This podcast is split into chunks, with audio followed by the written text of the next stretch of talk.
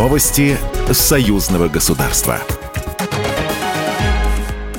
Здравствуйте, в студии Екатерина Шевцова. Дополнительные меры по обеспечению безопасности союзного государства России и Беларуси стали ответом на эскалацию со стороны НАТО, заявили в Министерстве обороны России. Заместитель министра обороны Российской Федерации Александр Фомин проинформировал об этом 3 мая на брифинге для военных атташе дружественных стран. Дана оценка действий США по размещению ядерных боеприпасов в Европе, а также совместной с НАТО деятельности по подготовке и проведению ядерных миссий с участием военно-воздушных сил государств, не обладающих ядерным ядерным оружием. Генерал-полковник Александр Фомин особо подчеркнул, что российские требования о прекращении подобной практики и выводу американского ядерного оружия на национальную территорию Соединенными Штатами и их союзниками по НАТО были отвергнуты, говорится в сообщении Минобороны Российской Федерации.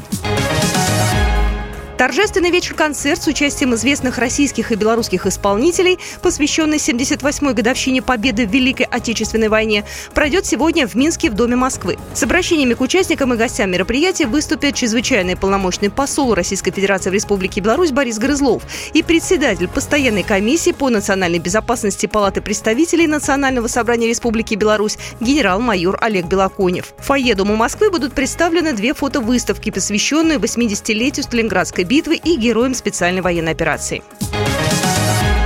Марафон «Вместе за сильную процветающую Беларусь» собрал 350 студентов из Беларуси, России, передает Белта. Марафон стартовал в 2015 году как университетский в честь 70-й годовщины победы в Великой Отечественной войне. В 2018 году получил статус республиканского и проводится Купаловским вузом при поддержке Министерства образования Беларуси. А в этом году впервые приобрел международный масштаб.